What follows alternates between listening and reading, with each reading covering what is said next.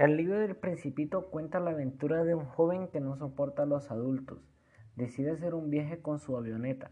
Cuando estaba sobrevolando el desierto, la avioneta se le estropeó y como no llevaba acompañante ninguno, tenía, tenía que arreglarla a él. Pero con el inconveniente que solo tenía agua para ocho días.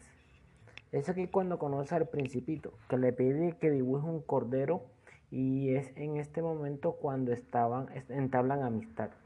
Entonces el joven empieza a preguntarle de dónde viene y entonces el principito le empezó a contar que venía de un planeta muy pequeño que en la Tierra es considerado un asteroide.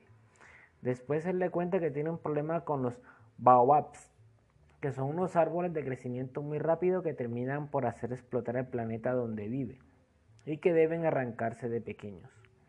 Más tarde cuenta la historia de una rosa que era la más preciosa que jamás había visto el principito ella le estaba siempre exigiendo. El principito se hartó de la flor y se marchó. Después él reconoció que le echaba de menos. Posteriormente el principito cuenta que le sucedió con diversas personas con que se encontró en su visita a varios planetas.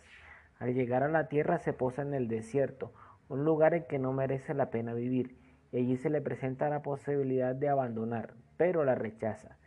Sigue caminando hasta que llega donde el zorro, le rogaba que le domesticara para que tuviera algo por qué vivir. Después de llegar a un jardín en el que se encuentra con cientos de rosas y piensa que en verdad no es tan afortunado por tener una, reflexiona y descubre que es afortunado por tener una rosa igual por el exterior pero diferente por dentro. La enseñanza de esta parte es lo que importa es el interior y no lo superficial.